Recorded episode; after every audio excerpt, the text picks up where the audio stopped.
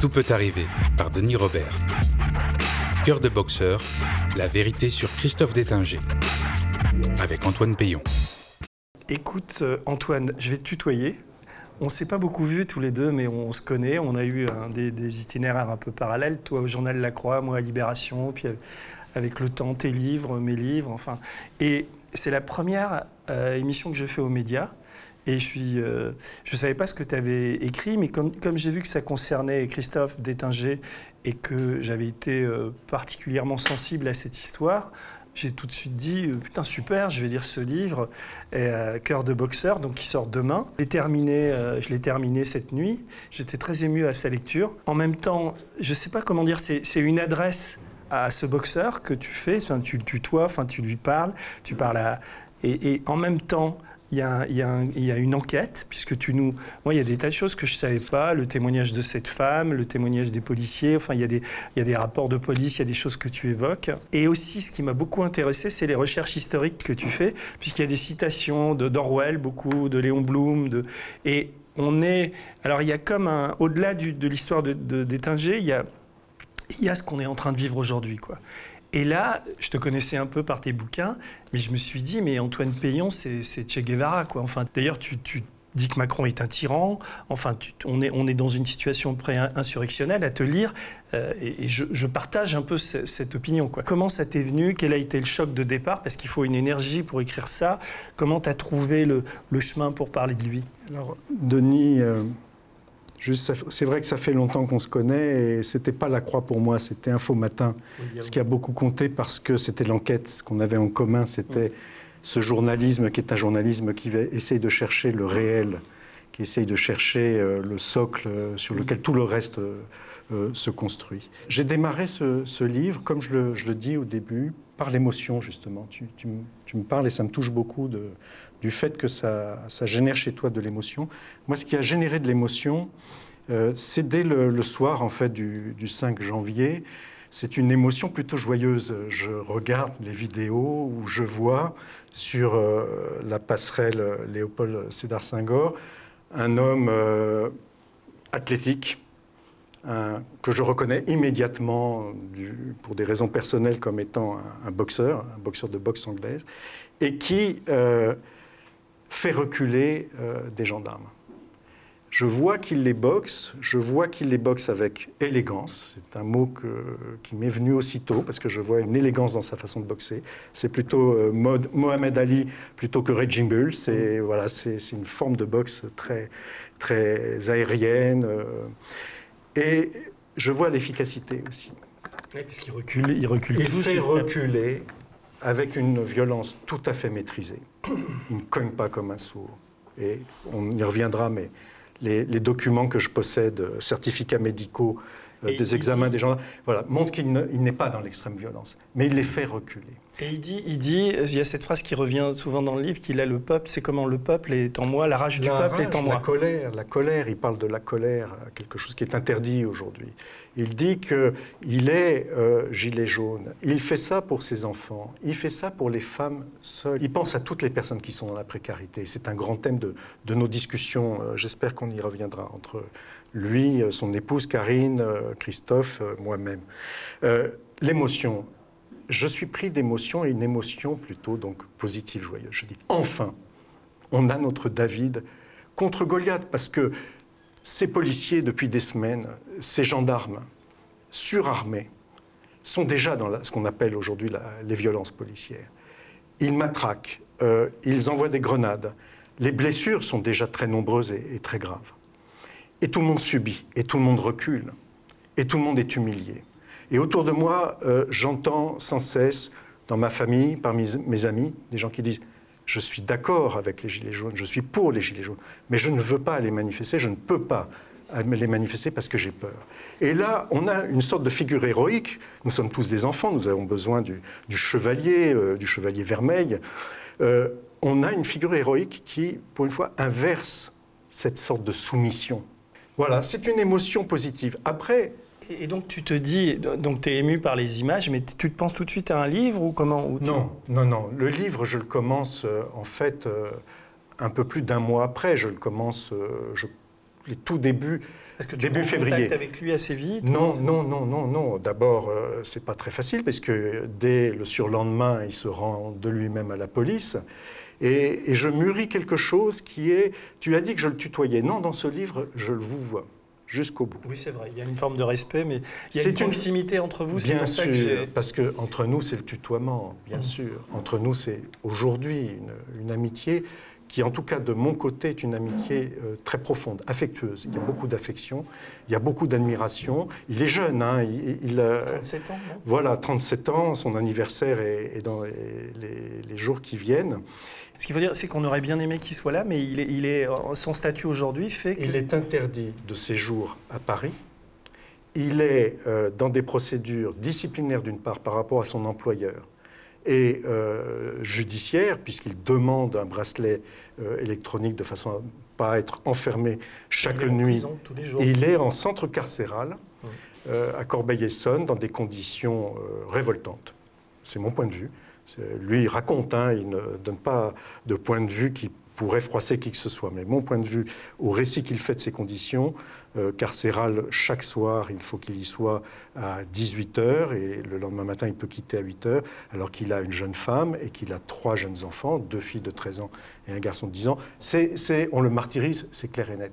Donc il ne peut pas venir ici euh, à Paris puisqu'il est interdit de, séjour.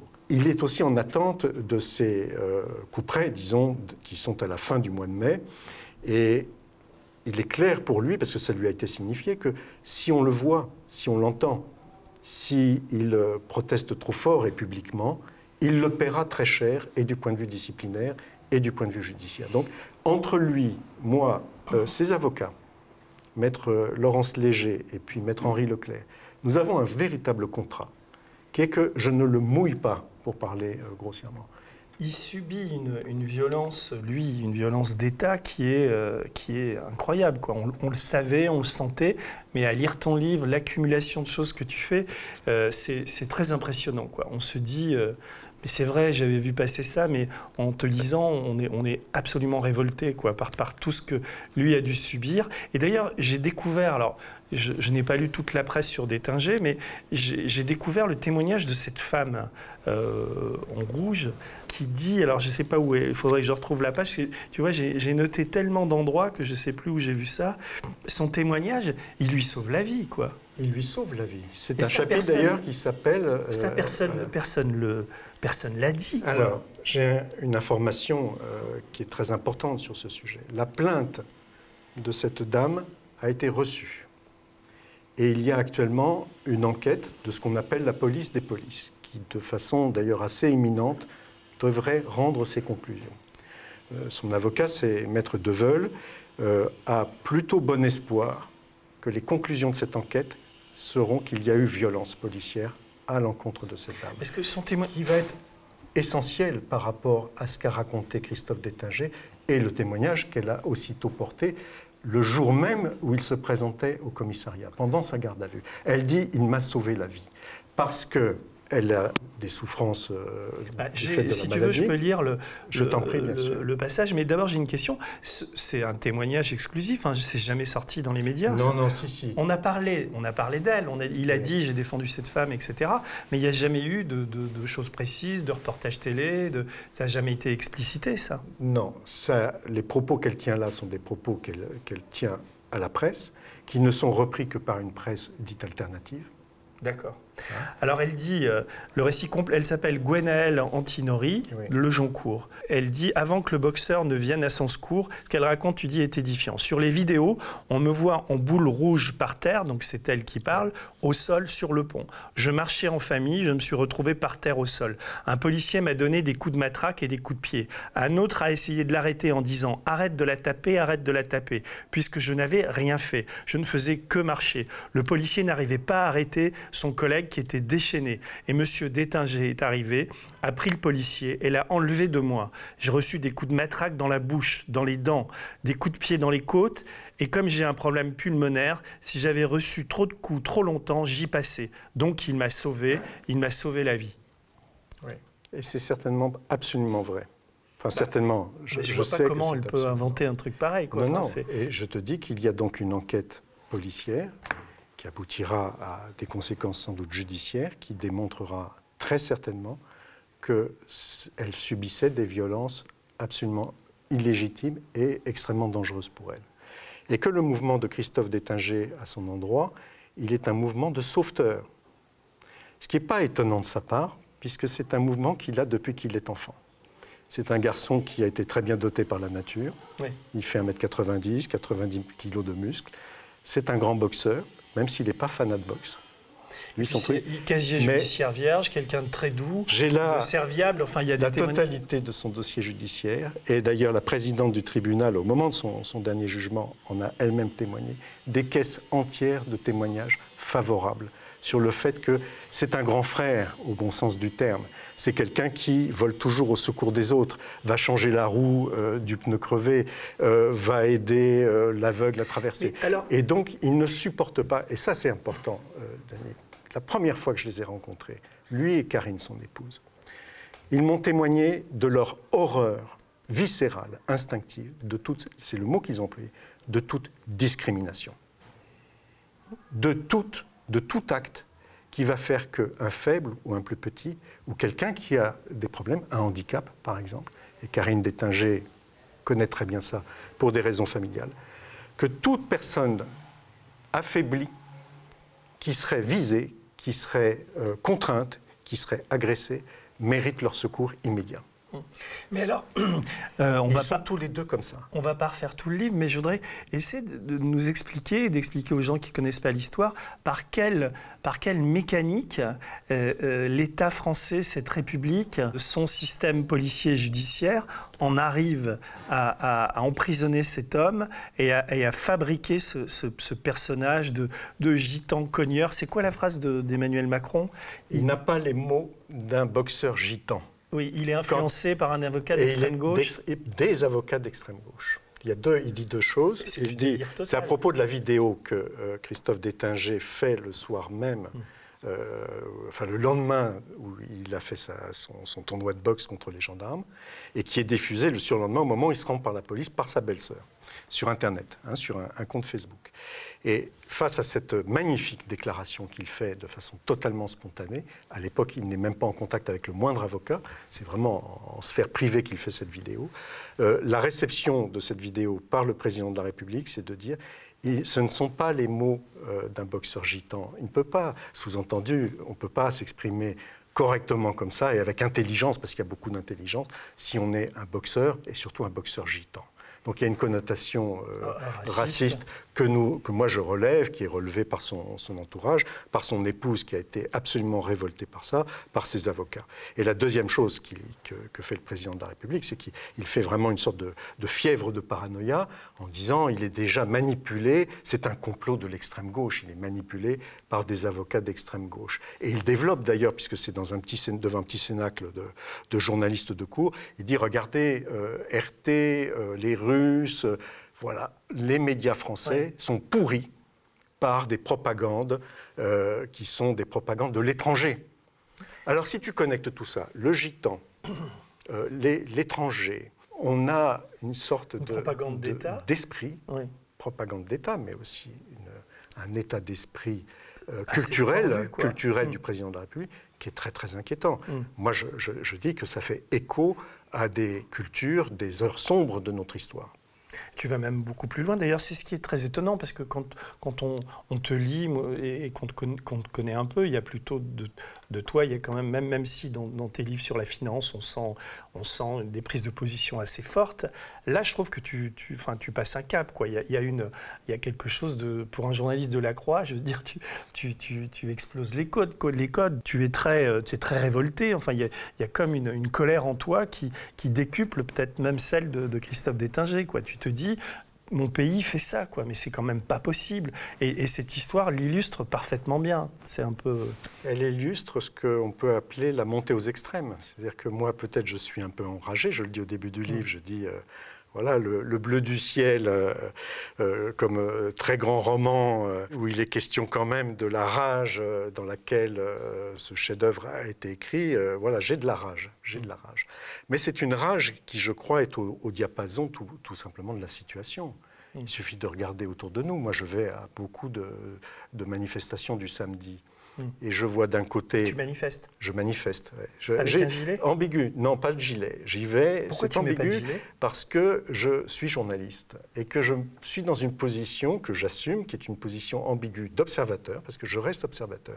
Je vais parler beaucoup aux gens, je fais des photographies, quelques petites vidéos, mais surtout je discute comme un observateur, disons, pour savoir qui Mm. ils sont, ce qu'ils pensent, et en même temps, mon cœur y est, évidemment. Mm. Euh, donc, euh, Je voudrais. L'époque pousse à la rage. Je pense que tu me dis, je dépasse les codes ou je, je les. Bah là- Mais c'est parce que l'époque est en train de nous pousser Là, enfin, à. tu, tu- Castaner, enfin, d'ailleurs, tu as, des, on a des, sûr, ennemis, enfin des ennemis, moi c'est pas mon ennemi, mais c'est vrai que quand j'assiste chaque samedi au traitement médiatique de tout ça, et quand j'entends les discours politiques, et toi tu, les, tu, tu fais un condensé de tout ça, on, on ne peut qu'être édifié, et d'ailleurs c'est un, presque un livre d'histoire récente, parce que tu, tu nous remets en mémoire tout ce qu'on est en train de vivre de- depuis quelques mois. Mais je voudrais en revenir à, à, à Détinger. Euh, Est-ce que euh, c'est- il n'y a pas eu la crainte pour le pouvoir? Tu prenais la parabole de David et Goliath, mais de, voir cet homme courageux qui défend cette femme, etc., qui tape effectivement sur le bouclier d'un flic. Mais d'ailleurs, il dit quand j'ai vu la peur dans ses yeux, j'ai arrêté de taper. C'est vrai que quand on voit les images, bon, il a cogné, il est hyper fort, euh, mais je veux dire. D'ailleurs, avant de te poser la deuxième question, j'en ai une autre à te poser, parce que j'ai découvert, il y a quand même des, des rapports médicaux euh, contre les policiers qui sont un peu particuliers. Quoi. On a le sentiment qu'ils sont un peu bidonnés. Quoi. Il y en a un qui a une ITT de 15 jours, l'autre de 2 jours, mais je vois pas comment ce il qui a... est sous nos yeux, euh, Denis. On va commencer par ça, puis après on va, on Ouais. va revenir sur la question de, de l'État et de la violence de Mm. l'État et pourquoi. Euh, il s'agit d'un certificat médical qui est établi le 6 janvier 2019 à 14h30. Euh, c'est à l'hôpital, hein, Assistance publique Hôpitaux de Paris. euh, et il s'agit, euh, je n'aurai pas les noms, mais de l'examen médical d'un des deux gendarmes, celui qui a eu euh, 15 jours finalement d'ITT. Cette personne, ce, gendarme, dit qu'il a été euh, traîné par derrière, qu'il a été euh, violemment agressé, et même, même qu'il y avait intention, il y avait intention de, de le tuer. Euh, quand on regarde en fait euh, l'examen clinique qui est fait par le médecin, voilà, et donc il y a 15 jours hein, d'ITT. à la clé. Bon état général et nutritionnel, tant mieux. Douleur face postérieure, tête humérale, donc c'est l'humérus, hein, c'est ici le, le haut du bras, et en regard de l'omoplate gauche. Volumineux hématome du tiers inférieur de la cuisse droite ayant diffusé au genou, donc sur la cuisse. Absence d'autres lésions d'allure traumatique macroscopiquement visibles à ce jour. Est-ce que tu lis en lisant ça que nous sommes devant des blessures qui sont des blessures qui supposaient qu'il y avait volonté de tuer? Comme pourtant la déposition du plaignant euh, le dit explicitement.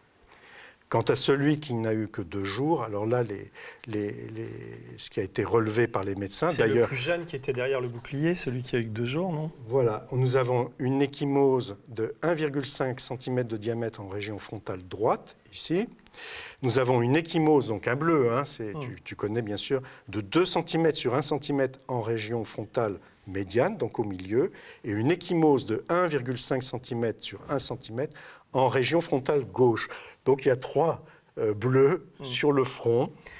Point, barre, absence d'autres lésions d'allure traumatique macroscopiquement visibles à ce jour. Voilà les blessures gravissimes euh, qui ont été euh, faites par Christophe Détinger sur les deux gendarmes. Donc, en conséquence, tu imagines un procès qui lui est fait, qui aboutit à une peine de prison ferme de un an, certes aménagé par le fait qu'il peut rentrer en journée faire son travail, puisque c'était le motif, mais que toutes les nuits, il doit être en prison. Dans la prison où il est, dans le centre carcéral où il est, il est le seul, le seul qui a ce profil-là. Pas de casier judiciaire. Des dizaines et des centaines de témoignages favorables, y compris de son employeur. Mais c'est là où je voulais en la, la question préalable que je te posais, c'est il fallait le- euh, Christophe Détinger, si, si on laissait sa légende arriver, faire un exemple. il fallait, il, il- il- il devenait absolument gênant pour le pouvoir. Donc les chiens de garde euh, sont, sont arrivés. Je pense aux, médias, là. On a vu, moi j'ai vu, je me souviens des, des, papiers sur les chaînes Tout Info, je me souviens des articles. Les gants coquets. Les gants. La rumeur diffusée par une source policière, reprise telle qu'elle. Par France Inter, non Par France Inter en premier. Mm. Et puis après, par tous les médias. Il n'y a pas eu vraiment d'excuses d'ailleurs après quand on a su que c'était faux. Mais même la, on regardait les photos parce que moi, les gants coquets pour les gens qui nous, nous écoutent et nous regardent, ça supposait que Christophe Détager serait venu avec des gants dans lesquels il aurait mis du plomb de façon à ce que ses coups, évidemment, soient d'une gravité bien supérieure à des coups donnés par des mains dans des gants. Cette euh, accusation a été portée contre lui euh, dès qu'il s'est rendu à la police. La vérification que c'était faux par la police a été immédiate, puisque la perquisition a montré que les gants qu'il avait n'étaient en rien équipés de quoi que ce soit, ni coque, ni. Or, la presse a repris ça pendant plusieurs jours, tel quel, sans contre-enquête, en se copiant comme d'habitude l'un l'autre, en aggravant à chaque fois, bien sûr, pour mettre un peu de sel et un peu de poivre, l'accusation. Et après, quand il est apparu que c'était faux, il n'y a eu aucun démenti publié. Ah non, mais ça, c'est terrible. et aucune excuse. Alors que les conséquences judiciaires, sauf que heureusement le tribunal n'a pas été dupe et que les juges n'ont pas été dupes, les conséquences judiciaires de ça, c'était que c'était avec préméditation. Ça aurait été avec préméditation. Il a pris une année à cause de ça Non, il a pris une année pour des raisons politiques qui ont d'ailleurs été dites par une syndicaliste. Non, par une syndicaliste policière qui quand même trouvait que la peine était insuffisante, mais qui a dit c'est une peine qui est bien au-delà de ce qu'on obtient habituellement en cas de violence contre mm. les forces de l'ordre. D'accord. Et c'est une décision politique. Elle le dit explicitement. Tu, parlais de, de la perquisition.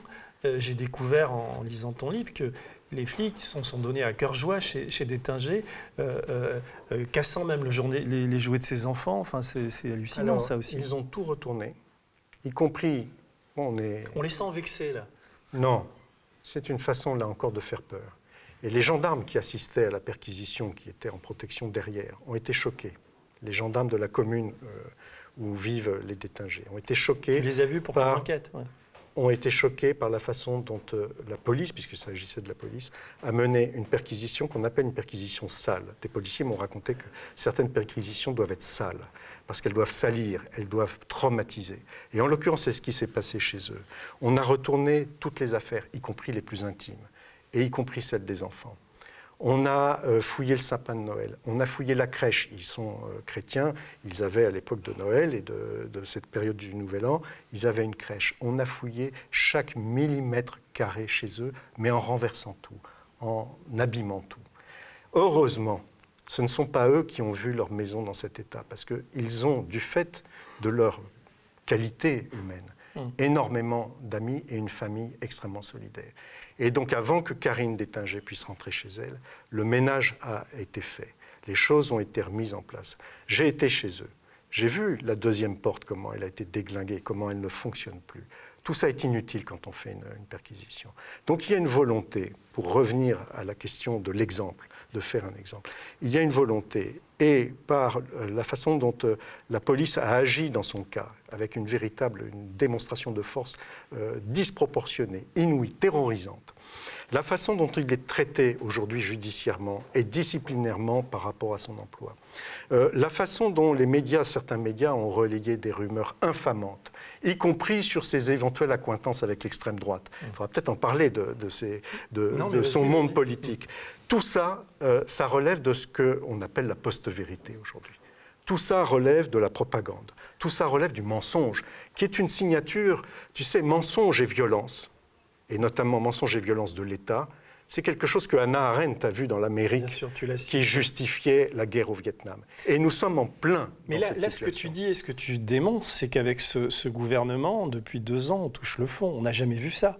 On n'a jamais vu ça sous Hollande, on n'a jamais, vu ça sous Sarkozy. On a, là, ce, qu'on et la, la, complicité, en fait, ce qui est, ce qui est très rare d'ailleurs. Comme tu le sais, j'ai aidé à, ce que le livre de Juan Branco, Crépuscule, qui sort dans le silence total des médias, euh, sorte. Là, le tien, je trouve que c'est une, une belle continuité, quoi, parce qu'en même temps, je te souhaite un grand succès avec celui-là, mais, mais euh, euh, tout ça, enfin, les, les, médias quand même. Bon, on vient de là tous les deux, mais c'est quand même. Il y a les médias qui, qui, sont en fait dans la faillite euh, dans tous les sens du terme, qui ne font plus leur métier de journalisme. Je trouve que nous bénéficions heureusement, et ce sont parfois des sites dits alternatifs, mais ce sont aussi des grands médias. Je tiens à saluer par exemple le travail de Mediapart, mm. constant, permanent, qui n'est pas forcément parfait, euh, qui l'est, mais qui nous apporte tellement d'informations et qui nous éclaire tellement sur la, profonde vérité du système dans lequel nous vivons. Eh bien, euh, nous voyons quand même, depuis, je dirais, Nicolas Sarkozy, depuis le ministère de l'Intérieur de Nicolas Sarkozy, nous voyons sans cesse une aggravation de la logique sécuritaire, de la surveillance euh, policière, de la barbouzerie, des réseaux affairistes qui sont en même temps au cœur de l'État. Ce sont les mêmes acteurs que nous retrouvons. J'ai amené un livre, on en a parlé ensemble tout à l'heure, qui, moi, me frappe énormément, le, grand manipulateur de, Mark Endevel. On va le recevoir. Voilà, que je pense vous allez mm. recevoir, où la démonstration est faite que les mêmes acteurs qui ont été dans ce qu'on appelle la barbouzerie sarkozyste, et ça remonte au réseau Pasqua, on les retrouve acteurs plus que jamais au sein euh, de l'État actuel. Toi, toi, en fait, ce qu'il faut dire dans le bouquin, ce livre a plusieurs qualités, en dehors de son écriture, c'est aussi un travail de journaliste, c'est à une source. Euh, en fait, il y a des documents, euh, des PV de police, des rapports d'expertise, et tu parles d'Alex tu dis que ton informateur, tu l'appelles Aleph. D'abord, pourquoi tu l'appelles Aleph? Aleph, c'est le nom que j'ai donné euh, à l'informateur premier, le plus important, euh, pour les 600 milliards qui manquent à la France, la révélation de l'affaire UBS. Et tu l'as gardé, quoi. Tu te dis, je vais le recycler chez. Mais non, mais c'est quelqu'un que je connais depuis, ah depuis 30 ans. Personne. Ce sont des, policiers, parce que c'est un réseau, tout le monde le sait. Euh, enfin, tout le monde, personne ne sait qui ils sont, mais tout le monde a bien compris que c'était un collectif. C'est un réseau de, de policiers, du renseignement intérieur, entre autres, qui se définissent comme étant républicains et loyalistes. Et dans le climat actuel, évidemment, euh, leur vie n'est pas facile.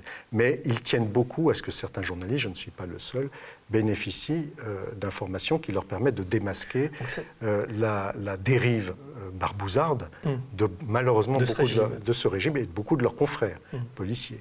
Donc ça c'est un peu la bonne nouvelle, c'est-à-dire qu'à l'intérieur de la police et du renseignement, il y a des, il y a des, des policiers et des, des agents... Denis, la bonne comporte une mauvaise nouvelle, c'est qu'ils sont de moins en moins nombreux qu'ils ont de moins en moins accès aux choses importantes, ils sont euh, marginalisés, ils sont parfois mis à la retraite euh, très rapidement. Aujourd'hui, nous sommes dans une ambiance où il y a de plus en plus une homogénéité parfaite de, des services de police dans le mauvais sens, c'est-à-dire dans le sens de la dérive dont on vient de parler. D'ailleurs, à ce propos, je, fais un, un, bond, mais je reviendrai après. J'ai une question à te poser sur Aleph, mais à la fin de ton livre, tu fais des remerciements. Il y a, je ne vais pas les énumérer, mais il y a une phrase qui m'a marqué. Tu dis Il y a parfois dans la vie des occasions douloureuses de distinguer les amis véritables des lâcheurs, épreuve de vérité assez violente mais salutaire. Toi, euh, le fait d'écrire ce livre, ton entourage, enfin, qu'est-ce que tu entends par lâcheur? Est-ce que tu peux expliquer euh, les difficultés que tu as eues à écrire ça ou tu as été lâché par qui?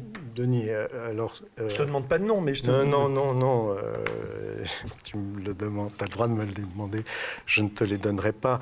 c'est un... C'est, comment te dirais-je, un peu compliqué parce que c'est un mixte de situations personnelles et médicales, où dans des circonstances on se trouve confronté à des problèmes très inquiétants. On peut faire le tri entre ceux qui restent auprès de toi, euh, et ceux qui euh, tournent le dos ou n'entendent pas ou ne veulent pas savoir. Euh, ça, c'est une des dimensions. Tu retrouves en parallèle cette même dimension des gens qui prennent sur eux, ont du courage pour les autres, et ceux qui sont lâcheurs, c'est proche de lâches, se détournent de l'autre pour des motifs qui peuvent être aussi des motifs de crainte politique ou des motifs de crainte oui, puis de sur le personnel. Ça va souvent ensemble. Voilà, c'est ça que je, je veux signifier. Aujourd'hui, tu sais, un détingé qui agit pour, euh, qui se précipite pour sauver une dame en manteau rouge qui est en train de se faire tabasser, c'est la même chose. Il ne se détourne pas. Il regarde en face. Il prend le risque sciemment d'aller vers l'autre pour le bien de l'autre. Puisque, puisque tu l'évoques, je, je m'excuse par avance si je te trouble en te disant ça, mais euh, je vais te dire ma lecture, puisque tu remercies euh, euh, des médecins, un oncologue, etc. On comprend que tu es passé par des, des, épreuves personnelles liées au cancer, etc. Et ce que je me suis dit en te lisant, c'est que t'as plus rien à perdre, quoi. Je veux dire, tu es seul. Si tu écris ce livre, c'est parce que tu, euh, tu le ressens au, fond de toi-même. C'est pour ça que ce bouquin est fort et que tu as, de compte à rendre à personne à part à, part à toi et qu'il y a comme une, une, volonté farouche de dire la vérité sur, sur, cette histoire envers et contre tous. Et c'est lié aux épreuves personnelles que, que tu, tu, as vécues. Entre autres, bien hmm. sûr. c'est le fait du mûrissement aussi, tu sais, avec euh, l'âge qui vient, on se libère aussi de beaucoup euh, d'obligations. Mmh. On n'a plus à prouver certaines choses. C'est lié évidemment aussi à la, situation un peu métaphysique et de sa finitude, de la conscience de sa finitude. Moi, quand je commence ce livre, je pensais que c'était une année que je ne vivrais pas, 2019, parce que euh, sur le deuxième semestre 2018, euh, j'avais des éléments et j'ai été persuadé que ça se finissait là. Voilà. Écrire un livre, c'est beaucoup de travail, beaucoup d'efforts. Et c'est surtout un combat aussi. Mm. C'est une façon de se mettre en position de combat. C'est-à-dire que c'est une vitalité. Et tu as vu qu'au début du livre, je parle du printemps. Je dis, voilà, je le signe et c'est la vérité, je l'ai signé le 21 mars. Parce que sur cette date symbolique, en plus il y avait une belle pleine lune, il y a un renouveau, il y a une renaissance il y a euh, quelque chose qui, à partir du morbide, de la mort, et, la description de notre société actuelle euh, est parfois extrêmement morbide. On voit des tas de gens qui sont des, morts vivants, qui, nous gouvernent et, qui veulent nous dominer. Il y a aussi tous ceux qui vivent, et, quelque part, euh, les détingés, Christophe le Premier, sont des symboles de cette vie que l'on ne peut pas contenir, de la pousse qui, au printemps, va faire, va craquer la terre, sortir, et, finalement nous faire le printemps. Mm. Et je l'ai vécu, ça. Tu vois, euh, mois de février, quand je commence ce livre, je puise l'énergie de Christophe Détinger. Je me branche sur son énergie. Je me branche sur ce combat. Je me branche sur le combat des Gilets jaunes. J'adhère, je vais, alors que je suis en très mauvais état, je vais dans les défilés du, du, samedi, je fais des photos, je parle avec les gens. Je reçois d'eux une humanité qui me régénère, qui me rassure, qui me donne une émotion, alors que je ne suis plus un tout jeune bonhomme, une émotion d'enfant. Hum. Euh, aux larmes, des gens qui te parlent avec intelligence, des gens qui me parlent de l'évasion fiscale avec beaucoup plus d'intelligence que tous les experts que j'ai pu rencontrer. Tu peux en témoigner aussi. Hum. Des gens qui me parlent de fraternité des gens d'une ouverture d'esprit qui se foutent de savoir si je suis juif, catholique, protestant, athée, toutes ces choses. On les a accusés d'antisémitisme, tu le sais bien. C'est une horreur par rapport à ce qu'ils sont pour 99%. On parle d'ailleurs dans le, dans le livre. Ce sont des gens qui sont prêts à mourir pour sauver des juifs ou des arabes ou peu importe. Ce sont des gens qui sont antiracistes. Les détingés, c'est une grande thématique. Il est d'une famille de Yéniche. C'est-à-dire, ce sont quand même des gens, euh, les gens du voyage, qui ont été martyrisés, qui pendant l'occupation ont été martyrisés presque à égalité, disons presque à égalité, avec les Juifs. il en a une conscience absolument aiguë. Il a une fraternité vis-à-vis de tous les parias qui est instinctive. Tout ce qui est discrimination, ils sont prêts à se battre jusqu'à la mort pour ça. Ah Et c'est le cas de 99% des gens que je rencontre dans les, manifestations. Ça a dû être parce qu'on voit bien qu'il y a une stratégie du pouvoir et des, courroies médiatiques, de certaines courroies médiatiques, de vouloir le présenter comme un, un hervi d'extrême droite, un type un peu décérébré, etc. Comment lui... Je te faire rire.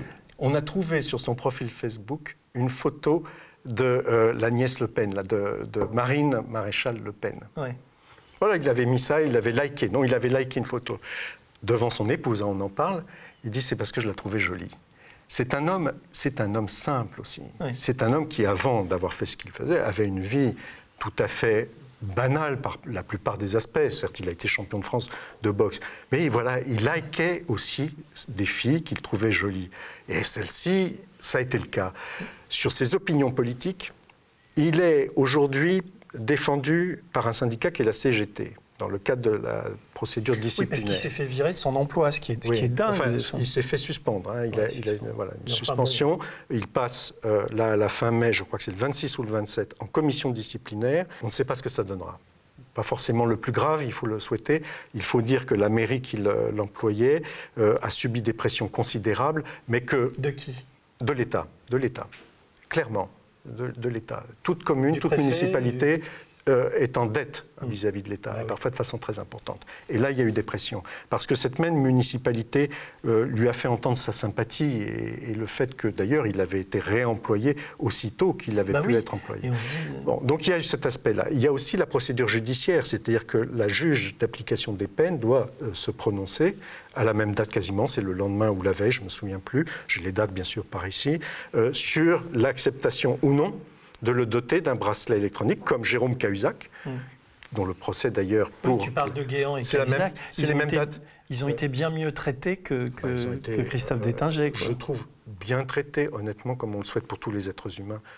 Il n'y a pas besoin de mettre en prison. Je ne fais pas partie de ceux qui ont souhaité que, que, Jérôme Cahuzac aille en prison. mais lui, il, voilà. Exactement, parce que c'est ce que tu disais tout à l'heure. Il est clair qu'on veut faire de ce David un exemple pour montrer que c'est Goliath qui est le plus fort. Dis-moi, j'ai une question qui, me, qui est très importante que je voudrais te poser, qui ne concerne pas Christophe Détinger, mais qui concerne Jérôme Rodriguez. Grâce à tes sources, tes sources policières, tu, tu as une révélation. Et sécuritaire. Et sécuritaire, on va dire. J'essaie de, j'essaie de noyer tes sources, tu vois. J'essaie pas de. on découvre à tes côtés qu'il y a une. Est-ce que je déforme tes propos en disant que tu, tu, as, tu apportes la preuve que non, je n'apporte pas la preuve. Alors, explique. J'apporte des témoignages mm. dits par des gens que je prends tout à fait au sérieux, et dans le monde sécuritaire et dans le monde policier, qui me disent il a été pointé. Jérôme Rodriguez, donc euh, Jérôme Rodriguez qui a perdu l'œil à la Bastille euh, dans un acte des Gilets jaunes, je crois de début février, hein, euh, la date est, je crois, celle-là, euh, dans des circonstances invraisemblables. Il est totalement pacifique. Il est là même en train de pacifier l'atmosphère qui est en train de dégénérer. Et il reçoit premièrement une grenade de désencerclement à ses pieds et quasi immédiatement, instantanément, une balle de LBD 40 dans l'œil. Et il était borgné il est éborgné.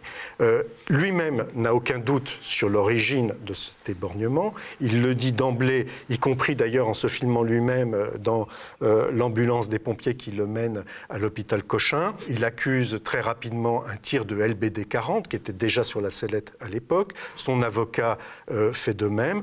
Dénégation catégorique du préfet de Paris du ministre euh, de la Sécurité, appelons-le comme ça, M. Laurent Nunez, et du ministre euh, de, l'Intérieur, euh, Christophe Castaner, en disant c'est impossible, c'est impossible. Et il apparaît finalement que plusieurs jours plus tard, un gendarme est obligé de convenir qu'il a effectivement fait un tir de LBD, même s'il nie que c'était un tir de LBD qui avait été dirigé contre Jérôme Rodriguez. Or, les sources qui sont les miennes me disent il a été pointé. Cet homme-là devenait extrêmement populaire. Il est euh, charismatique. et c'est pour ça qu'il a été pointé. Alors justement, je voudrais que tu... tu Comme d'ailleurs tu disais, il y a la crainte que, Christophe Détinger devienne un héros. Et c'est pour ça qu'on le martyrise et qu'on empêche, qu'on le met en cabane en quelque sorte pour le cacher, pour le, mm. lui interdire de prendre la parole, ce qui est le cas actuellement. Mm. Il ne peut pas. Des propositions ont été faites hein, pour qu'on soit interviewés tous les deux ensemble. Nous sommes obligés de les refuser. Bah oui, j'ai essayé moi aussi. Oui, ce qui est normal. On pourrait faire un Skype. Non, mais on a vraiment envie de le voir. On a vraiment envie de lui dire que qu'on est, que tu vois. Et le connaître et l'écouter, parce que ce que cet homme-là est capable de dire avec un, une presque comment, un, presque parfois il est prophète. Il a un prophétisme sur le chaos dans lequel nous vivons. Il a une analyse du chaos de notre société mm. qui, moi, m'épate complètement. Mais tu vois, moi, j'ai envie de le prendre dans mes bras et de m'excuser pour tous les autres. Tout le monde n'est pas comme tous ces connards qui, qui, ont fait tout ça. Mais je voudrais revenir là-dessus parce que ce que tu dis sur Rodriguez est vraiment, est vraiment intéressant. En fait, sans décoder plus que ça, ça n'est pas seulement un, acte gratuit ou un policier qui se dit tiens, je vais me payer Rodriguez. On voit bien que ces, policiers qui tirent au LBD ont des consignes. Oui. C'est ce qui apparaît dans le truc. Alors, pour 99% d'entre eux, ou 90%, ils n'ont pas de consignes précises comme celle-là. Ce pays Rodriguez. En revanche, ils ont l'autorisation de. D'ailleurs, il y a un passage du livre qui le dit c'est qu'il est filmé, ce pauvre euh, policier, avant que sa hiérarchie intervienne, pour dire Ben non, nous, c'est autorisé hein, de tirer au visage. Parce que j'ai toute une thématique sur qu'est-ce que ça signifie de tirer sur les visages. Et donc, il y a un policier qui dit bah oui, non, non, interrogé par un gilet jaune, mais alors, vous, savez que vous n'avez pas le droit de tirer sur les visages Si, si, si, on est tout à fait autorisé. Bon, ça, c'est le commun, tu vois, de, de, la, police. Il y a au sein de la police des gens très spécialisés et dans le renseignement et dans l'action en conséquence du renseignement qui visent des efficacités comme un commando euh, de services spéciaux euh, quand il y a nécessité de désamorcer une situation dangereuse. Tu peux très bien imaginer que dans ce qu'on appelle les BAC, hein, les, brigades anticriminalité, qui sont euh, euh, des grands acteurs euh, du LBD 40, il y ait des fonctionnaires qui soient très bien branchés très très bien branché avec cette police-là, cette police de renseignement, de services spéciaux et d'actions spéciales. Laurent Nunez, il a été patron de la DGSI. Quand mes sources policières, la Aleph, m'en parlent. Ils me disent mais on l'a croisé tout le temps, c'est un véritable spécialiste de la chose. Nous avons à la tête là, du on gouvernement. On se dit en même temps, à contrario, on se dit quand même que de faire ça, ça, euh, je veux dire, il est blessé, il a perdu son œil, mais ça l'a victimisé, ça ne ça l'empêche pas d'aller faire les plateaux, etc. Et de il a eu un moment creux. Oui.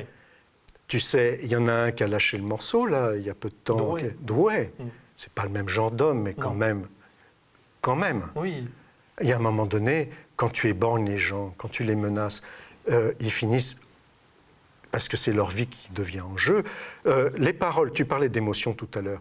Moi, Jérôme Rodriguez, euh, j'ai trouvé que cette génération, parce que quelque part, il est aussi lui plus jeune que nous, qui ose dire qu'il est coquet, qui ose dire que ça va être très dur de se regarder dans la glace, qu'il a un visage, que pour lui c'est important d'être beau, et que là, on l'a déglingué, c'est le mot, Denis. Il dit ils m'ont déglingué. Déglinguer, c'est pas déglinguer l'œil, c'est déglinguer l'homme. Mm. L'homme est cassé aussi. Et là, il survit pourquoi? Parce qu'il est transcendé par une cause, parce qu'il est porté par une histoire. On a accusé les Gilets jaunes d'être antisémites. Sa famille euh, a été dans la résistance. Il a dépendu résistant. Il y a Mauthausen aussi. Hmm. C'est quelqu'un qui sait, dans son histoire familiale, ce qu'est le camp de concentration et d'extermination. alors, alors il faut quand même euh, dire ça. C'est que ces personnes, elles tiennent pourquoi Elles peuvent être déglinguées, mais elles savent qu'elles sont dans une révolution. Je sais, mais elles sont les acteurs d'une révolution. Ce qui est, aussi, euh, comment dire, très énervant, et j'emploie à dessein un mot euh, un peu bancal, c'est de voir que du côté du pouvoir, tu, parles de, Benjamin Griveaux, tu parles de Castaner, tu parles évidemment de Macron, on en parlera sur la fin. Il n'y a jamais une once de mensuétude, une once d'humanité. C'est toujours ce même discours qui se reproduit, qui est un discours de mensonge. Je me disais en lisant ton livre, euh, peut-être qu'un jour, en rêvant un peu, euh, il y aura peut-être un procès derrière tout ça. Parce que ces gens-là sont responsables de choses très très graves. Et aujourd'hui, ils sont portés par une sorte d'idéologie de, un peu molle, de, journalistes qui la ferment. Une garde des Sceaux, j'ai jamais vu pareil garde des Sceaux. Enfin, les propos qu'elle tient, il y, a même des types qui se font enfermer parce qu'ils ont, ils ont des slogans sur leur pull. Enfin, c'est, il n'y a pas D'ailleurs, dans ton livre, on, par moments, on suffoque. On se dit, putain, et, et toi, tu les, tu les alignes euh, consciencieusement. J'essaye, je, je, le dis au début, d'être dans la vérité des faits. Hum. Très cher à Hannah Arendt. Les paroles de ces gens-là, ce sont des faits. Tu vois, y a, tu cites Orwell, tu cites Anna Arendt, tu cites Léon Blum, j'espère que je pourrai lire ça tout à l'heure, mais tu cites le préfet Grimaud. Maurice Grimaud, mai 68, euh, préfet de police on était des enfants tous les deux, mais moi, mm. l'image que j'avais de Grimaud, c'était un tortionnaire, un, un, facho, enfin, qui, tirait sur les manifestants, etc.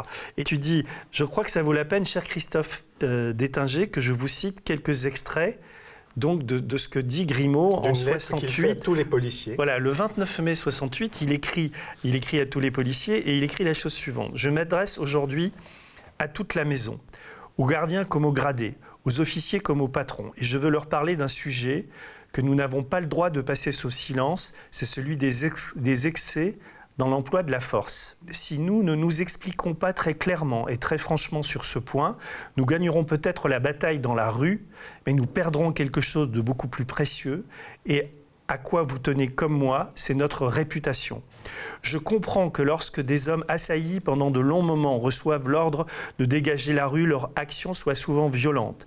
Mais là où nous devons bien être tous d'accord, c'est que passé le choc inévitable du contact avec les manifestants agressifs qu'il s'agit de repousser, les hommes d'ordre que vous êtes doivent aussitôt reprendre toute leur maîtrise, Frapper un manifestant tombé à terre, c'est se frapper soi-même en apparaissant sous un jour qui atteint toute la fonction policière. Il est encore plus grave de frapper des manifestants après arrestation et lorsqu'ils sont conduits dans les locaux de la police pour y être interrogés. Dites-vous bien répétez-le autour de vous, toutes les fois qu'une violence illégitime est commise contre un manifestant, ce sont des dizaines de ses camarades qui souhaitent le venger. Cette escalade n'a pas de limite. On lit ça aujourd'hui. Un texte magnifique qui est cité aussi par Edwy Plenel. Hein, il avait fait un, billet dans, Mediapart où il reprenait aussi. C'était il y a 50 ans. Voilà, c'était il y a 50 ans. Il est dans une situation insurrectionnelle d'une autre dimension que la situation actuelle. Même si j'étais enfant, tu l'étais comme moi, euh, j'ai des souvenirs et j'étais au quartier latin les barricades, les voitures qui flambaient. La violence du côté des manifestants était d'un autre ordre que, celle des Gilets jaunes aujourd'hui. Et on a un préfet de Paris qui sent qu'on va vers la guerre civile, qui comprend parce que l'État, euh, derrière lui, enfin le gouvernement et Charles de Gaulle lui-même, euh, sont prêts finalement à donner l'armée, à faire tirer à balles réelles sur le peuple il comprend qu'il faut pacifier les choses. Il a des relations, parce qu'il est franc-maçon, c'est une notoriété publique, il a des relations par exemple avec Daniel Cohn-Bendit. Ils échangent à cette époque-là. Et il partage un souci qui est celui de pacifier ce qui est en train de se passer. Et il fait cette lettre qui est une lettre d'honneur de la police. Parce que être policier, ça peut comporter l'honneur de servir, de servir le citoyen, de servir la société, de servir euh, liberté, égalité, fraternité, qui est la devise de notre République les deux faits qu'il pointe, ne pas frapper à terre, ne pas frapper au commissariat, ça doit nous dire quelque chose aujourd'hui. C'est exactement ce à quoi nous assistons. Des femmes, des personnes âgées, des gens totalement inoffensifs, y compris des passants, des gens qui ne manifestent pas, sont frappés à terre, et de façon parfois euh, terrifiante du point de vue des blessures. Euh, le cas évidemment euh, bien connu aujourd'hui de la militante d'attaque de Nice. Mm. Multiples fractures du crâne, une femme. tu les énumères dans je le les énumère. C'est absolument. Nous sommes aujourd'hui dans le déshonneur de la police, poussé par un gouvernement qui, euh, comme peut-être d'autres auparavant, mais aujourd'hui il est servi totalement, est un gouvernement sans aucune empathie par rapport à l'humain, parce que c'est ce dont tu parlais. Ce, que, ce, ce sont des gens, mais Denis, dans l'histoire, des êtres humains qui n'ont aucune pitié, qui même quelque part trouvent jouissance à faire du mal à l'autre. Notre histoire est pleine de ça. Et c'est ce fameux versus, là il n'y a pas d'en même temps, une humanité qui va résister contre une humanité qui va être torsionnaire, collaboratrice, une humanité qui va lutter contre la colonisation et une humanité qui va faire l'OS. Hum, c'est ce qu'on appelle les deux France à travers toute notre histoire depuis la Révolution française. Et c'est pour ça, tu me disais tout à l'heure, je, te trouve enragé. Mais c'est pas moi qui suis enragé, c'est l'époque qui nous pousse aujourd'hui à choisir quand même notre camp. Parce qu'à force d'être dans le en même temps, c'est-à-dire dans l'entre-deux, c'est-à-dire dans une très grave psychopathologie, parce qu'on en parlera peut-être à propos d'Emmanuel Macron. Bah, justement, hein, la psychopathologie quand même de tous ces gens-là, Nunez, Castaner. Est-ce que ce sont des êtres humains qui sont sains d'esprit de ton point de vue? Alors, alors, moi, je peux te dire que j'ai regardé, la, de cœur. J'ai, regardé la conférence de presse d'Emmanuel Macron. Je me suis dit, euh, ce type est fou j'ai pensé que c'était, et donc en réunion de rédaction ce matin, j'ai dit il faut qu'on analyse en termes psycholinguistiques ces stratégies de langage. Il répète tout le temps la même chose. C'est un moment très particulier cette, cette conférence de presse. Enfin, je veux dire, avec un peu de recul, on se rendra compte qu'il répétait des phrases devant une cour d'ailleurs de, de, journalistes. Et jamais, moi j'ai des copains journalistes ou des gens que je connais qui y étaient, de, de, leur, de leur existence de journaliste à des conférences de presse de président, jamais ils ne se sont autant emmerdés. Quoi. Les, ministres qui s'endormaient. Et surtout, que nous a-t-il dit quoi? Il t'a dit je. Il a dit je tout le temps. Donc après, on va dire qu'on est des anti-macroniens primaires, etc. Ce sont des psychiatres qui le disent. Tu sais que depuis cette conférence de presse, y compris il y a un billet fort bien documenté euh, dans le Huffington, euh, mm. qui, dont le titre est euh, Emmanuel Macron est-il malade? Au sens psychiatrique et qui vient sur On quoi? a posé les mêmes questions sur, le narcissisme. Je pense pas qu'il, enfin, mais en tout ah, cas, le discours qu'il a tenu. Tu as vu que je cite Roland Gori, oui, qui est un psy de très haut niveau. Mm. Qu'est-ce qu'il nous dit, Roland Gori? Il voit dans le en même temps, il trouve un symptôme de ce qu'on peut qualifier être une schizoïdie. Et ce qu'il dit, c'est que ces personnes qui euh, sont dans la transgression d'un côté et dans le code moral affiché de l'autre, donc dans l'ambiguïté, comment ils verrouillent au niveau de leur personnalité interne par le narcissisme La clé de verrouillage des personnalités schizoïdes ou de duplicité ou d'ambiguïté grave, hein, euh, qui portent à des conséquences qui peuvent être très graves, c'est le narcissisme ça devrait nous indiquer une piste sur le président de la République. là, là il, est, il, est, il, avait l'air franchement habité. Quoi. Et ça c'est arrivé déjà dans la conférence de presse du 17 décembre. Et, très franchement, ma pensée et mon opinion d'Emmanuel Macron a évolué au fil du temps et au fil de, après l'avoir vu. Je ne pensais pas ça il y a deux ans. J'avais même, euh, j'ai voté pour lui au second tour. Enfin, tu vois, j'ai pas. Ah, tu n'avais pas lu voter, c'est abdiquer. Euh, non, mais euh, j'avais lu voter, c'est abdiquer. Mais, mais, je, moi, je vote et je n'abdique pas. Et je m'étais dit, comme tout, mm. comme beaucoup, il vaut mieux ça que Marine Le Pen. Enfin, bref, mm. je ne ferai pas ça aujourd'hui d'ailleurs, parce qu'il il nous amène. non, ça marcherait plus. Tu as vu qu'on utilise la même la même rengaine. Oui. Hein, pour nous obliger à voter pour lui. Mais je voudrais, alors à la fin de ton livre, tu évoques, alors, alors ça, je ne savais pas, c'est le royalisme de. Et surtout Charles X. Alors, il est allé à, Saint-Denis, dans à la basilique. Alors, Charles X, c'est quand même assez particulier. C'est une histoire assez incroyable. méconnue.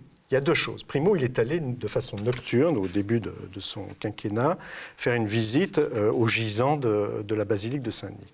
Et euh, il s'est arrêté, euh, d'après les témoignages que, l'on a, devant trois gisants assez symboliques quand même. Symboliques de quoi? De l'absolutisme symbolique de, la royauté la plus puissante, voire euh, la royauté qui a persécuté les protestants pendant les guerres de religion. Hein, euh, le, fils de François Ier. Il y a François Ier, puis Henri II, le fils qui lui est un mm. persécuteur. Et puis il y a cette histoire de Charles X. C'est-à-dire qu'au moment où il fait sa visite là-bas, une association qui milite, royaliste, hein, totalement royaliste. Ah, excuse-moi, c'est une visite qui n'est pas officielle, c'est une visite officieuse. Comment tu as appris qu'il avait fait cette visite euh Écoute, sans difficulté. Aleph, non? Non, Aleph, tu sais, c'est beaucoup de monde. Non, non, écoute, ça pas la source de ça, c'est pas. Je te demande pas la personne, mais comment tu l'as su? Personne ne l'a su. Je l'ai su parce que j'ai cherché. Quand on mm. cherche, on trouve. Je me suis dit, j'ai eu ce soupçon là de, du royalisme de, de Macron. On m'a aiguillé, premièrement, les, dans les discussions que je pouvais avoir avec des amis, sur Chambord. On m'a aiguillé sur Versailles. Et puis, tu vois, j'ai recherché, j'ai recherché, et puis on m'a parlé de Saint-Denis. Et j'ai trouvé que. Nuit à Saint-Denis. Il va à la nuit à Saint-Denis euh, voir ces gisants. Bon, a priori, tout le monde a le droit de le faire, mais enfin, c'est un peu particulier quand on est euh, président de la République française, une république qui est quand même fondée quelque part par euh, la révolution de 1789, d'aller au cœur spirituel, c'est le cœur spirituel de la royauté française. Et là, ça m'interroge et je découvre qu'une association qui milite pour le retour des restes le cœur euh, de mm. Charles X, euh, justement à la basilique de Saint-Denis, puisque c'est vraiment le, la pyramide des rois de France, prend contact, est en contact avec le conseiller mémoire euh, et histoire de, du président de la République, pour lancer enfin les procédures diplomatiques nécessaires pour ce fameux retour, et que les choses roulent très bien, favorablement. Quand on sait qui est Charles X, alors il faut le rappeler, Charles X, c'est en quelque sorte le dernier roi de France. C'est celui qui euh, finit en 1830 sur les journées de juillet, appelées les Trois Glorieuses, une révolution qui leur a déclenché lui-même dans sa restauration, qui est, la dernière restauration, par des lois scélérates, des lois d'interdiction de liberté de la presse, de ratiboisage complet du Parlement qui existait encore un peu, et on appelle ça euh, les ultra-royalistes, ceux auxquels il, dévoue son, mandat de, dernier roi de, France. Il est lui-même un, ultra du royalisme. Donc c'est le symbole, Charles X, euh, pour ceux qui sont royalistes, du nec plus ultra de l'absolutisme. C'était le roi fou, non On disait pas le... On l'appelait le, roi ultra, le, hmm. roi ultra. Il n'était pas fou, non Il était même, tu sais... cette réputation, mais, mais, en tout cas, donc toi, tu veux dire que, Emmanuel Macron, il y a un curieux mimétisme Il y a, symboliquement en tout cas, mais culturellement plus profondément, chez lui une fascination pour ça. C'est une fascination explicite, puisqu'il y a cette fameuse interview, mais ça, il y a eu une réplique après avec le Nouvel mais l'interview qu'il donne au 1, le magazine 1, ce remarquable journal, où il explicite que ce qui manque dans la République française, c'est le roi. Il y a un fantôme qui nous hante tous et qui fait que notre République est vide, qu'elle est dévitalisée, que finalement, euh, Heureusement, De Gaulle avait restauré cette dimension régalienne. D'ailleurs, le mot est resté. On dit les services régaliens, la République régalienne. Enfin voilà, c'est régalien, c'est le roi. Ce qu'il nous manque, c'est le roi. Et il se promet bien évidemment, donc, quand il donne cette interview, il est alors ministre euh, du budget, il se promet bien de venir euh, combler cette place manquante, c'est-à-dire celle du roi. J'ai deux, deux, questions à, te poser. Ça te convainc ou ça ne te convainc pas? Ça me convainc. Non, non, mais j'étais très troublé parce que tu as, as, tes pages à la fin là-dessus. J'aurais envie de citer Léon Blum aussi, mais je cherchais la page en 12 tout à l'heure, je ne l'ai pas retrouvée. C'est au tout début, sur l'invincible espoir. C'est formule qu'il partage avec. Alors, c'est dans un livre qu'il écrit au fort du Portalet. Alors qu'il a été arrêté, euh, c'est bien sûr l'occupation, il est euh, ancien euh, Premier ministre, hein, on dirait ça aujourd'hui, président du Conseil, il est juif et son sort est scellé. Et le Portalet, c'est une prison qui se trouve dans un, château fort, qui se trouve en altitude dans les Pyrénées. C'est un homme qui est déjà âgé, il pense que son heure est venue. Il rédige un livre testament qui s'appelle À l'échelle humaine, hum. et où il fait le mea culpa, disons, de la République à laquelle il a servi quand même lui aussi. Une république où beaucoup de corruptions ont abouti, entre autres, à la défaite vis-à-vis euh, de, l'Allemagne nazie. Mais euh, ce qui est beaucoup plus fort, c'est que malgré cette situation désespérée qui est la sienne, et la situation historique désespérée, il nous parle de l'invincible espoir. Il dit qu'il y a des vérités qui transcendent nos petites vies, y compris la sienne. Mmh. Et c'est une formule de Jean Jaurès oui, mais ça, ça, nous manque aujourd'hui. C'est donc une métaphysique, c'est une véritable métaphysique de leur politique. Dis-moi, je, lirai euh, pour finir un passage d'Orwell, là, mais je voudrais te poser deux questions. Toi, euh, avec euh, tout ce travail que tu, fais, comment, comment tu vois l'avenir? Qu'est-ce qu'est-ce qui va nous arriver? Je le vois, c'est un gros mot de façon un peu eschatologique, c'est-à-dire je pense qu'il y a une apocalypse nous sommes dans une apocalypse au sens aussi de révélation des choses. Il y a à la fois une catastrophe, l'effondrement écologique indéniable, l'effondrement démocratique indéniable, les violences euh, parfois monstrueuses qui sont heureusement pas encore euh, sur les rives de la France, mais qui sont en arrive quand on voit ce qui se passe en Méditerranée avec les réfugiés. J'ai beaucoup travaillé sur le sujet. Nous sommes dans une apocalypse catastrophique. Et comme toute apocalypse, ce qui est en train de se révéler, c'est quelque chose de magnifique de l'humanité plus que jamais, toi, on a été enfant à la même époque, nous avons été dans un monde très facile. Et un monde où euh, les fraternités, les solidarités n'étaient pas forcément nécessaires. Aujourd'hui, on voit que se refondent dans la catastrophe euh, des aspirations, des intelligences humaines, des, cœurs. Moi, c'est pour ça que j'ai intitulé ce des, des, expressions du cœur, de l'amour. Je n'ai pas peur maintenant de dire que oui, le thème de l'amour doit être un, un thème constant dans tout ce que nous disons et que c'est un thème politique nous voyons émerger une nouvelle humanité dans le monde entier mondialisé, qu'est l'humanité de demain. C'est mon invincible espoir. Et, regarde les Gilets jaunes, c'est ça. Hum cette résurgence de quoi Des révolutions. J'inscris ça dans la généalogie, 1789, euh, jusqu'à la Commune de Paris, division en 61. Je dis oui, c'est cette France-là qui aujourd'hui euh, dit non à l'inégalité, dit non à l'indignité, dit oui à la décence commune de George Orwell, hmm. cette fraternité en acte vis-à-vis des plus petits. C'est ça que nous voyons aussi émerger. Mon, autre question, c'est tu, fais un, magnifique cadeau. Enfin, lui nous a fait un cadeau, mais tu fais un magnifique cadeau à, Christophe Détinger. Il a lu le, livre. Je vais te dire, il a lu le livre. Il l'a beaucoup aimé. Il s'y reconnaît complètement. Il aimerait pouvoir dire, et ses avocats pareil, ce que moi je peux dire, mais qu'ils ne peuvent pas dire. Et tu sais ce qu'ils m'ont fait, lui et Karine? Ils ont acheté George Orwell. Ils ont acheté 1984. Alors, je, vais. Non, mais attends. Non, je veux rester un peu là-dessus. Ce sont des personnes, tu vas chez eux, il n'y a pas beaucoup de livres de nuit. Il y a une immense intelligence. Il y a un cœur énorme. Ils comprennent tout instinctivement. Mieux que nous, je pense. Mieux que toi, mieux que moi. En tout cas que moi. Mais il n'y a pas de livre. Et là, ils découvrent quelque chose qui est une nouvelle dimension. Et ils sont en recherche permanente. Ce ne sont pas des gens qui sont arrêtés, qui sont cristallisés. Ce sont des gens qui sont dans la vie. C'est les pousses du printemps. Et ils ont acheté George Orwell. Et ils ont acheté 1984 et ils le lisent. Et il m'a dit, Christophe, je vais te dire ce qu'il m'a dit. Il avait lu 30 pages dans la nuit. Et son épouse lui avait dit, elle avait lu en premier. Il lui dit, ah, tu, tu lis si tard Il dit, je vois ce qu'il écrit. Je vois ce qu'il écrit. voilà ce qui, ce qui se passe aussi et tu vois dans ce qui se passe actuellement, des gens qui arrivent à une intelligence qu'on ne connaissait pas, et plus massive que jamais, et tout ce mépris de classe. Le petit livre de Daniel Salnave, je ne sais pas si tu l'as lu, dans la nouvelle collection Tracts de chez Gallimard, Jojo le gilet jaune, une académicienne, agrégée de lettres anciennes, ancienne normalienne, un magnifique hommage au peuple. Un magnifique hommage aux gens qui, comme ceux que George Orwell a salués, sont les gens que nous allons suivre, que nous devons suivre. C'est notre devoir.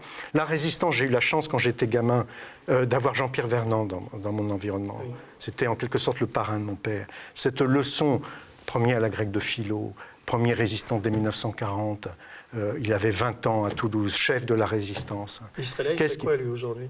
Il dirait je les suis, je suis avec eux. Bien sûr. Mais comme tous ses copains, euh, regarde le Indignez-vous de Hessel, mm. c'était une bande, les époux au braque tous ont le même réflexe. Alfandéry, qui est toujours vivant. Moi, j'ai un petit clin d'œil à Anne Beaumanoir. J'ai fait un, film avec elle. Je, voudrais finir. Euh, ça fait plus d'une heure qu'on parle. Désolé. non, non, mais tu n'as aucune raison de désolé. C'est ma, ma, première. Je suis un peu passionné. J'ai un peu. J'ai lu le livre, tu as vu, avec, avec euh, mm. passion. Je voudrais euh, finir sur Orwell, parce qu'il y, y a, cette, cette citation que j'ai retrouvée. J'en ai trouvé plein dans le livre. Tu dis, dans son roman Visionnaire, publié à New York en, en 1908 et qui inspira George Orwell, Jack London, un boxeur lui aussi prophétisé. En fait, c'est Jack London. Une révolution invisible, donc on est en 1908, une révolution invisible et formidable est en train de s'accomplir dans les fibres intimes de notre société.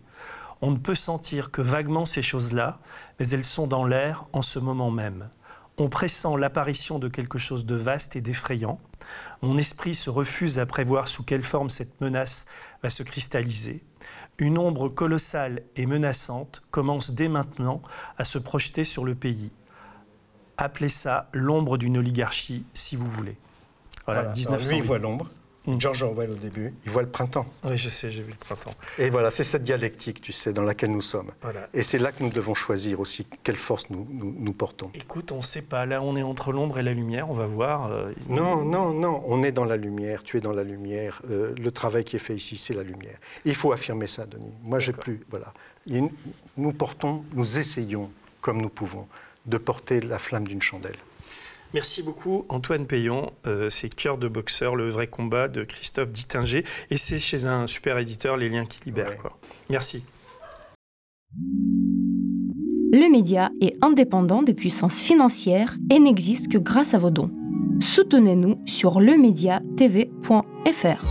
Et pour ne rien rater de nos contenus, abonnez-vous à nos podcasts.